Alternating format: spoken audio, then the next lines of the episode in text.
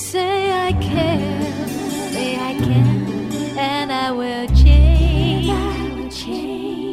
有爱 feel，这奇迹会出现。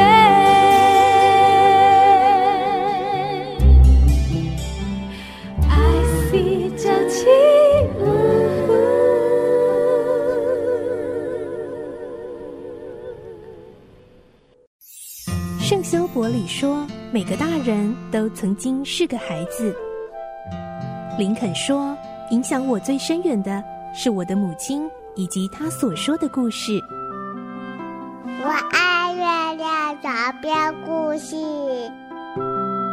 晚安，月亮床边故事。小青姐姐邀请每一位大孩子、小孩子一起听故事，不管多忙。也要和你一起听故事。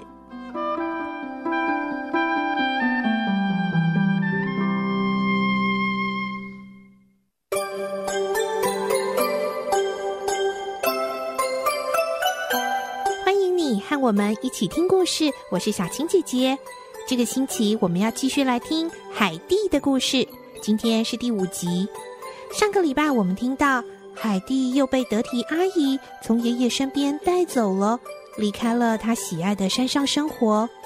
阿姨带她到了法兰克福一户很有钱的人家埃斯曼先生的家里，要陪伴小主人克拉拉小姐一起念书学习。克拉拉小姐因为身体的疾病，所以没有办法站起来行走，个性也很骄纵。而没有上过学、不会阅读和写字的海蒂，怎么跟克拉拉小姐相处呢？今天的故事我们会听到，天真可爱的海蒂还做了很多让管家们头痛的事，不过这却让克拉拉小姐觉得海蒂很有趣呢。而在海蒂的家里，她还认识了克拉拉小姐的奶奶哟。这位奶奶能够和海蒂相处得好吗？一起来听今天的故事。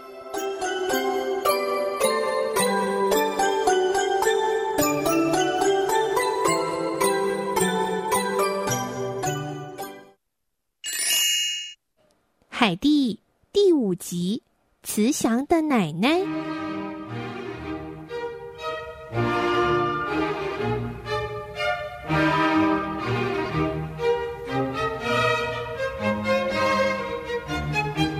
在埃斯曼先生家，海蒂过着和山上小木屋完全不同的生活方式。海蒂可以说像个小公主一样，她有一间自己的很宽敞的卧室。有一张白色的大床，每天他要和克拉拉小姐一起上课。虽然海蒂没有认得多少字，不过能陪在克拉拉的身边，他总是很开心。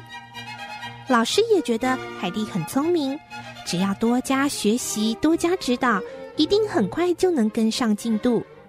在埃斯曼先生的家，除了管家罗丹梅尔不喜欢他。其他的仆人，像是男仆塞巴斯坦和女仆提奈特，都很喜欢海蒂。因为生活习惯的不同，海蒂在埃斯曼先生家惹了很多的麻烦。有一次，海蒂带回了八只的小猫，惹得管家罗丹梅尔小姐气急败坏。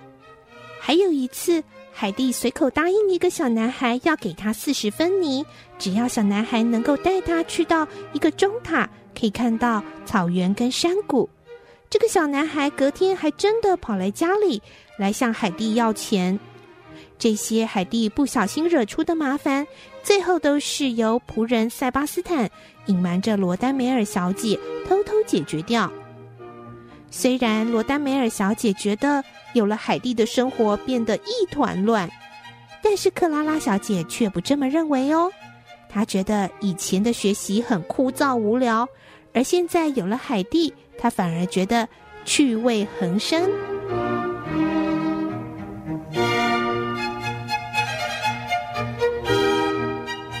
当老师不在的时候，海蒂常会坐在克拉拉的旁边。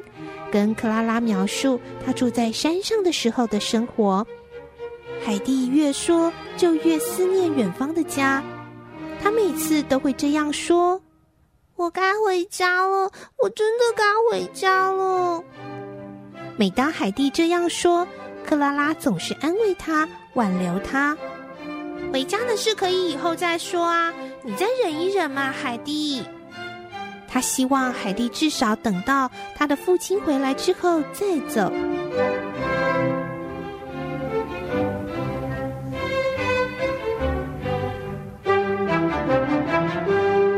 几天之后，埃斯曼先生家里变得忙乱了起来。原来是主人埃斯曼先生回来了。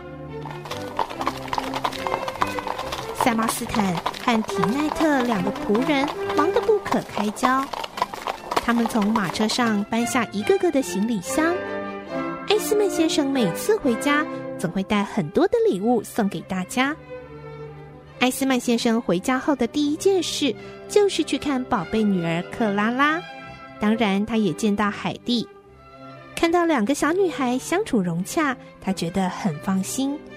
他又问了克拉拉和家庭教师对海蒂的看法之后，就告诉。非常不安的管家罗丹梅尔说：“放心吧，请你对这个小女孩更宽容一点。克拉拉很喜欢她。另外，还有件事情要麻烦你啊，管家。在几天之后，我的母亲就要来了，她将在这儿住一段时间。她是个很好相处的人，到时候再请你照顾她了。”罗丹梅尔小姐回答：“是，我知道了，先生。”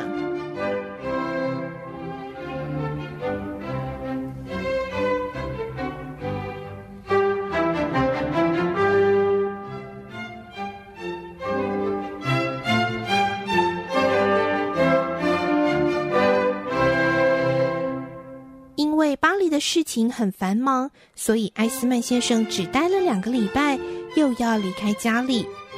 他安慰女儿克拉拉说：“很快他就又会回来，而且奶奶也将要来家里陪他喽。”埃斯曼先生一离开，奶奶两天后就到了。奶奶一到埃斯曼家，就急着想要见海蒂。奶奶的热情让海蒂觉得很意外。海蒂觉得。克拉拉的奶奶就好像山上她的朋友彼得的奶奶一样，很疼她呢。奶奶还特地带了好多的图画书，她说希望海蒂能够读给她听。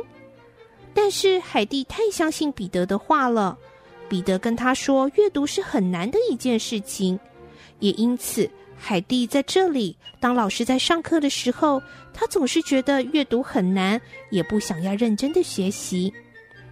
海蒂翻开奶奶的图画书，看到图画上是一大片宽阔的草原，草原上有羊群在低头吃着草，一边还有牧羊童在看顾着。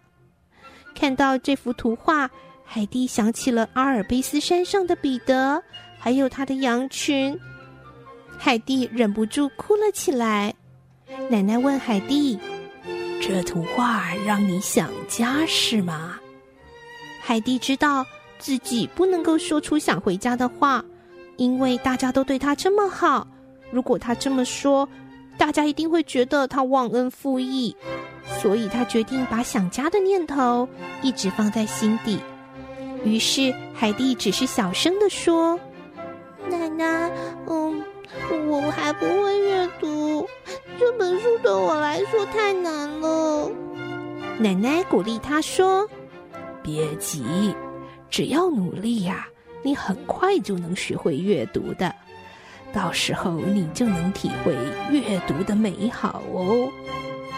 海蒂好感激奶奶对她总是这么的温暖，给她鼓励。